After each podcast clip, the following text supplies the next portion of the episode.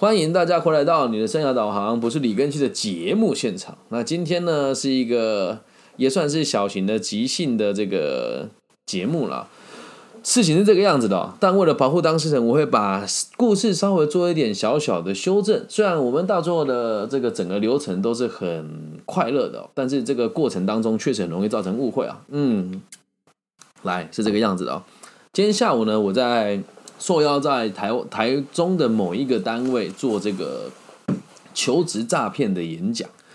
那认识我的人都知道，我在这个领域也行之有年嘛。小时候也被保护管束过。那至于是怎么被被保护管束的，如果大家真的好奇的话，就前面几期听一听，就可以知道我小时候做了什么事情啊。那今天的状况是这个样子：我在课堂里面，因为在台湾做房屋中介跟保险业，很容易会有诈欺的行为发生。再重复一次哦。房屋中介跟保险业很容易会有所谓让人家以为诈欺的情形发生，但实际上也不是诈欺啊，就大家讲话不清楚，或是有些人就会用有心的方式来做一个操作嘛啊，比如说我们最常见就是房屋中介里面有很多无良的业者啊，我没有说谁啊，就说你无良啊，就在课堂里面我是只有点名字出来哦，他们会说，哎，我们公司要应征的是行政的工作，那你来应征行政工作的时候，给你正职两个月的时间，一个月给你两万八两万九。到第三个月就说，哎呀，反正公司也没什么事情可以忙啊，那你转做业务好了。于是他就会坑骗你去考业务的执照，考上了之后呢，就说不然劳健保也不要，你挂在这个公司就好。于是他你就会把你的执照挂在那公司里面，而他却什么都不教你，让你进退两难。这是第一种。然后第二种也很邪恶的方式是，他会先诓骗年轻的年轻人进来这个公司上班，房屋中介进来之后不让你考照，也还不也不会叫你去考照，就说你就先去跑，有照了再有案件了再说。但房屋中介这个行业是这个样子，有时候你运气好的，时候那走在路上都被业绩打到。可是孩子，你没有中介的执照，如果你去做这个中介的工作啊，这个是违法的哦，是不被允许的。所以呢，这时候你跑到客户了，让你的上司成交的时候，你上司不分钱给你，你如果去告他也不成立，因为你自己是无照中介在先。所以这是另外一个诈欺的可能性，然后再来第三个诈欺的可能性是有一些这个房屋中介的没有素质的人哦，他会很坏哦，就是跟你说我辅导你来考证照，然后呢就收你的钱，然后也不保证你证照考过。一个正统的公司，一个正统公司如果要你培训的话，绝对不能收你的钱啊，更何况哦，真的是这是台湾的自主意识比较强哦。如果公司要我来进修，公司还得付我补修，或者是付我钱。我的受训是必须得带薪的哦。但是很多房屋中介并没有这么这样子的一回事啊。所以我在里面一直提到我的老东家信义房屋，因为这间公司、这间企业是绝对合规的，而且也优异于一般的产业的规格。所以在这里面，他有一个很常被误会的点。他说就业就给你五万，转职再给你五万，很多人都会以耳传耳说这件事情是错的。但我必须得讲，他讲的是真的，因为我到现在还有辅导很多年轻的族群求职的时候去这个地方就业，而他们也都有信守承诺。就我踏入这个行业到现在啊，进去新义房屋又离开新义房屋的人哦，人次绝对超过五十个，在我的中介的范围之下。先听清楚喽。我没有跟新一房屋收钱，我也没有跟中介进去的同学收钱，就只是单纯我认为这间企业可以让很多年轻人有机会磨练自己，看看看自己有没有能力在这个业务界生存下来。所以在课堂里面，我不止一次的提到新一房屋做的事情是什么，而且因为为了不殃及其他的同行，我并没有讲永差房屋。或是这个太平差房屋哦，有一些有争议性的这个企业的内容是什么？但也不是每一个这样子的企业都不好，只是很多人你只哎，只是在信义房屋这个牌子下，你无法用这种不合规的方式做事嘛。然后刚好课堂上有另外一个同学问我，他说我们做境外保单跟保险算不算是一种诈欺？然后当时我的我们的题目是这个求职跟防诈骗嘛，然后就是求职陷阱嘛，所以我就提到了。任何的人呢，我们讲为富不仁的状况哦。什么叫为富不仁？就是他知道的比你多，然后他没有让你知道，所以他得靠这个资讯才来做价差。所以我就说，做保险业啊，它也是能够赚钱的。但保险业现在的状况是这个样子，在台湾很多人会说他做的是境外保单，然后我直接点学校的名称也无所谓啦。最近正大有很多学生在台湾的正大，很多学生在做这个行业，然后还在外面就是道貌呢，跟别人讲说哦，我们这个就是走的很先进，不在台湾做，所以没有执照也没有关系。他根本就是老鼠会跟传直销。啊，那我讲境外保单，就算你在台湾要卖，你也得考到在台湾的经管会所给你的这个证照相关的执照，你才办法来做职业。如果没有的话，那都是不被允许的。所以我就说，很多人在这个框框当中被诓骗了。然后你要记住一件事哦，今天某个人透过你买某一些金融商品，他在台湾是不被认可的。那你怎么可以确定他在海外是真的有合法的管道让你取得那些资金的来源呢？再来，如果你在中间出了任何的乱子，你们的公司又是这种小型个人的，你觉得他会保你还是保公司啊？所以我就讲了很多实际的案例，说，所以保险业如果不是在正统的合规的，什么正统合规，比如说国泰啦、三商啦，然后这个星光人寿啊等等，就是我们在台湾看到金管会有控管的这个合法的保险公司跟理财银行，或是相关单位的，只要你是代抄或者是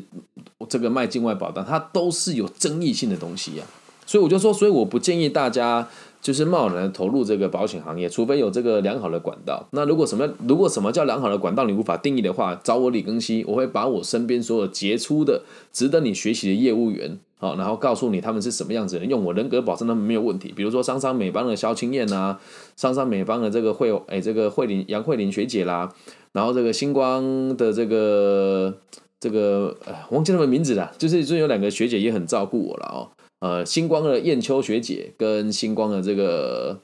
什么什么卢学姐的，慰问啊，卢婷学姐哈，还有这个三商美邦的叫肖青燕，还有这个中这个这个英国保存人哎，这个人寿某个人寿的这个邱太尉等等等等，我身边有太多杰出了，还有这个定律就曾经在定律保金的一位这个同仁叫做涂能干，以及在南山的哎，在南山的这个姚。姚之浩太多了，讲不完。我身边杰出的这个业务人员比比皆是哦。那另外我说房屋中介，我说我自己认识的跟能够配合的，就是信义房屋的这几个，到现在就还是在我生活间都很所信用的这些业务人员，比如说许俊凯哦，这个现在信义房屋，我记得是逢甲店的店长吧。那我也很常跟他请教问题啊。好，那我讲完这东西之后，就有一个人哦，他就直接在发言区说。因为我我这里还要讲一句话，就是我们有一个逻辑是学历不能决定一切，所以我讲的就是我个人的收入啊，我知道这样讲可能有点争议性啊，但都录一下我觉得无所谓。比国立大学所有的人跟我同年纪的人的收入平均起来，我的收入一定是优于他们的一倍以上。然后这个人的发言也不能讲说有争议性，可能当时看的感觉不好。他说：“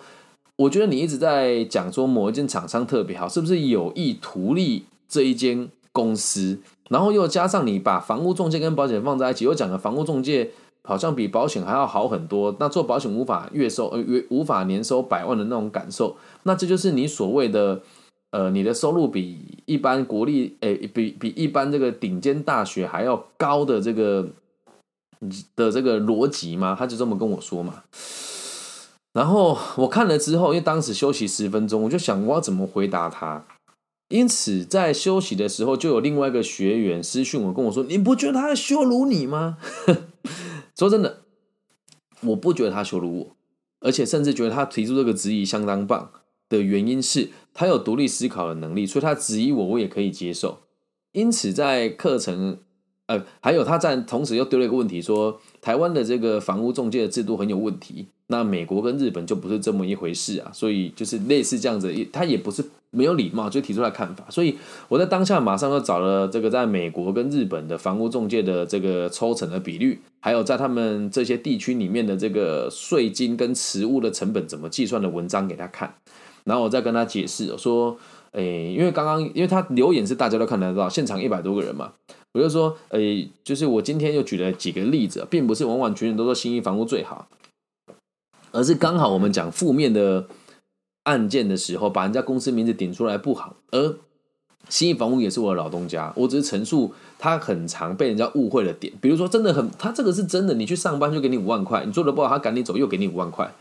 这是实话。那大家都觉得他可能骗人啊，但是他就真的有做到这件事情嘛？我们也不是说特别帮他解释还是什么，就是让大家知道有可能有误会的点有哪一些，然后。解释完之后，哎，我还没解释，我就在下面打说，那如果大大家会不会跟这位同学一样，觉得我的想法跟逻辑是偏颇的？结果有四十几位同学留言说不觉得，然后我就有人又又在下面就是私讯我说老师这个人不要理他等等的，说他就是来找茬。我说不要这么想，因为这也是我们这堂课最主要的目的哦。因为今天在课堂上一开始的时候，我们叫求求职防诈骗，我就请大家上网搜我的名字，你觉得是真的还是假的？就用这种方式来跟大家互动。就很有趣的事情是，百分之七十人都觉得我的资历是假的，但他后来提出这个质疑，我觉得很棒。所以后来我把这个问题的逻辑重新讲一次给他听之后，诶，他接受了耶。但你要想哦，今天如果是一般老师听到人家这样子说话，会不会真的觉得对他不礼貌呢？很有机会，懂吗？所以我们这一节的内容定为：你不觉得他在羞辱你吗？哦，这句话我必须得讲。提出这个问题的朋友，我必须得说，你真的是非常支持我，而且也很认同我的说法。但如果我们这么讲的话，讲羞辱这个词，我觉得有点严重了啊。那因为这这个支持我的朋友，我也跟他讲了我的立场，他也接受。我说我们不需要这么的激进，但是我们必须得让他知道我们的立场是什么。所以我们用很理性的方式去跟他沟通，而最后得到的结果是，这个同学也认为没有错。这个提出质疑的人，他只是为了理解自己的立场更多而已。也确实是，如果有一些素质比较差老师会用这种方式在课堂上自录自己的企业。这样能够理解吧？所以以个体心理学的角度来说，你就记得一件事：有一个人有一个哲学家叫佛印哦。佛印说：“你看我是一坨屎，那你自己本身就是一坨屎，懂那个意思吧？”那这一集是以个体心理个体心理学的角度来切入的话，是这个样子的哦。我相信你会理解我的善意，即使你现在不相信我，我也会相信你有一天会愿意相信我。好，这个是案件一郎在这个被讨厌的勇气下册里面所提到的一个教育的理念跟与人沟通的逻辑哦。我是相信你的，即使你现在不相信我或者质疑我，我也相信有一天你会相信我啊。理解吗？所以没有那么多情绪。那如果今天呢，我就突然暴怒了，然后骂他三字经，问他说你是哪根葱？你什么东西？哎，先讲啊，这我不可能讲这个话，我只是说以前的我，或者是某一些脾气比较差、修为比较没有那么内敛的老师，他可能会直接讲说你什么东西？你那凭什么质疑我这样子哦？那如果有这样子的反应，就代表你的情绪出现了。为什么？因为你也心虚了，了解吗？所以这件事情也，你把它用某种程度上来看，也也算是一种公关的手法了啦，很有趣吧？我自己今天要做这节时候，我也想了很久，而且完全都没有写稿，就单纯只是因为演讲完之后的感触特别深。然后还有一点，我觉得很值得骄傲的事情是，有一个穿着时髦入时的这个妙龄女子，她发了讯息给我说，她今天听完了这一堂课，完全颠覆了她对就业服务站既有的演讲的。这个先入为主的观念，那他讲这句话的时候，我就很难回答他了，因为确实我的授课内容跟授课的逻辑会比一般在同行做生涯规划老师来的丰富跟有经验很多。我知道我讲这个话又要让人家觉得我又好像太跋扈、太嚣张了，但我就问了，有哪一个老师会愿意像我这样每天练习演讲，在？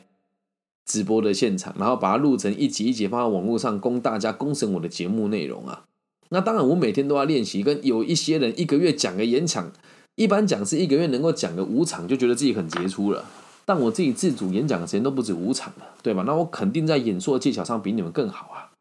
所以希望大家听完这一集之后，如果你听到我的这个言论，觉得我在羞辱你，就代表你心虚了啊。那如果以后别人羞辱你的时候，你也不需要生气。如果别人羞辱你，你觉得他是羞辱，你又生气，也就代表你心虚，懂吗？没有任何一个人会平白无故的去伤害一个人，了解吧？除非你跟他有竞争关系。那如果你跟一个人有竞争关系，他要选择羞辱你的话，你就要告诉自己，因为有竞争，所以他对你不客观，不需要放在心上，了解吗？个体心理学跟无限赛局的一个综合的应用。放在公开场合，有人对你提出质疑的时候，你该怎么跟他们应对？以上就是这一集全部的内容了，希望大家能够喜欢。然后最后也要跟大家分享，就是接下来我的这个 NFT 要准备上线了嘛？那其实我自己这么做下来，我也不知道效果是怎么样。那我在写“羞辱”这个词的时候啊，因为这个学生跟我讲说这是羞辱嘛，然后我就想，哎呀，完蛋了。因为到时候我推出了这个我的这个 NFT 的线上艺术品哦，我一次只推出十组啊，哎，只哎十组还是二十组吧？对，那如果卖不完，我也会觉得很羞辱啊。那我就觉得有一个逻辑是这样啊，如果你自己也觉得羞辱的话，这是代表你是一个有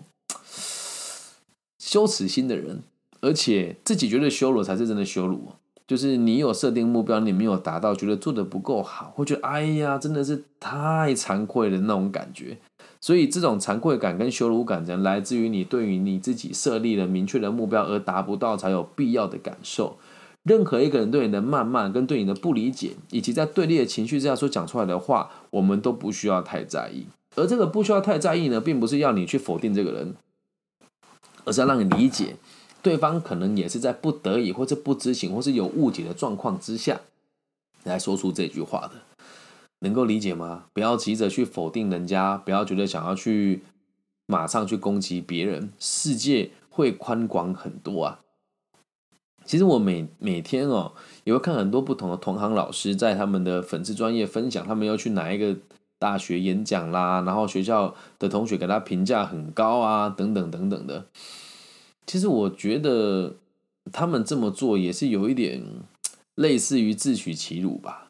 因为一个人的课程讲的好不好，学生的感触是非常明显的。然后今天我在彰化师范大学，直接讲名字我也觉得无所谓了。我带着我女儿在他们的校区闲晃的时候，这是真实的状况啊。就是如果你是彰师大的这个校友，麻烦你把这个状况反映出去啊。他在上教育学程，这群人是以后要当老师的学生。在上什么教学伦理还是什么什么课程班级辅导，他竟然这个老师哦，在前面翘着二郎腿吃着他的东西，播放影片，放着是这个大概两千年左右的这个教育纪录片，然后叫学生看。我要是你妈妈，我真的就是一把把我自己掐死，真的。你在大学里面教人家做班级经营，你用这种态度去教学生。我个人很难沟通，但我不会去他面前骂他、羞辱他，绝对不会。所以我在那时候我就觉得，我就写了一张卡片啊，就写了一个这个便利贴贴在那个教室的门口。我说：“亲爱的老师您好，我不认识你，我叫李庚希啊，我是这个台中市务实生涯辅导协会的理事长，同时也是这个教育局的前任委员跟其他劳工局的委员，在各大的大专院校还有平台上授课。”我个人认为，用这样子的方式去教育学生、经营班级，对你而言，还有对学生而言，都是一件非常不尊重彼此的事情。那我留下我联络方式，让您知道，我认为这一切不合理，而且我觉得我有一天也有能力改变这些事情。希望您可以正视你的教学的逻辑。然后贴了之后，我的人就离开了。我想他也不会看了，而且人家会觉得我是神经病，而且接下来他们一定会更用各种不同的方式来排挤我。但如果我不做，也没有意义啊。那我这么做有羞辱他吗？没有啊。我只有跟他讲我的立场，我觉得这样子做很不对，而且我希望我可以改变他，也希望你可以改变。但是最有趣的事情是哦，我以前做这个事情的时候，觉得老师是糟糕的人，后来发现学生自己才是也有问题的。因为在张师大前阵子办了一个 TED TED 演讲的甄选，我去甄选了，而我没有入选。所以你说学生选择了老师，学生也的的格局跟思维也决定你选择了哪一些老师来教育你哦。那我也不是针对这间学校提出我个人的意见了，但是这是真实的状况跟大家分享。那我也知道这么讲会很有争议性，但我就是用本名授课，讲出了我看到的事实。也希望如果你也是有能力在教育界付出的朋友。千千万万不要变成这样子的人，也不要变变成这样子的老师，在班级经营的课程上面放这么过时的影片，然后你在旁边发呆，也不能讲发呆啊，人家在看这个荧幕嘛，太离奇了，我不能接受，好吗？但我必须得讲，只是我李根熙不能接受，而其他人选择接受了，了解吧？好了，以上就是这集全部内容了，有点像生活的闲谈 Vlog 系列。好，那记得哦，只要你行得正，做的只有崇高的理念，任何一个人讲出羞辱的话，都只是跟你立场不一样而已。那立场不一样，讲出来的话就不需要采信，懂吗？那如果自己觉得自己是很屈辱的、很羞辱的，你就应该拿出实力来，让你自己的羞耻心能够可以被接受，而且你可以有效的成长。希望我们的节目都可以帮助到更多的人，也期待大家听完这个节目之后，都有更多不同的这个逻辑跟理解力来看待这个世界。OK。那如果你是大陆地区的朋友，欢迎你在网易云的频道上面帮我分享、按赞加订阅。那如果你是台湾地区的朋友的话呢，在你的搜寻引擎啊，搜我的名字，我叫李更新，木子李，甲乙丙丁戊己更新的更，王羲之的羲。那期待在各个不同的平台收到大家的讯息哦。然后最近也有很多人写信给我，有一天我再来做一集给我亲爱的可爱听众们。现在的听众真的都很棒，而且素质都还不错。然后也希望大家可以多多支持我接下来元宇宙上面的这个艺术品。如果你不知道该怎么来使用跟操作的话呢，你可以私讯我，我会很有耐心的跟大家分享。我的微信号是 B 五幺五二零零幺。好，那以上就这里全部内容哦。最后的最后，也要要求大家，如果在听完之后觉得这节目还不错，记得分享、按赞加订阅，然后找到一个你舒服的角落，祝福这个节目里面的每一个人，在全世界不同的地方都可以平安、健康、顺心。我爱你们，拜拜。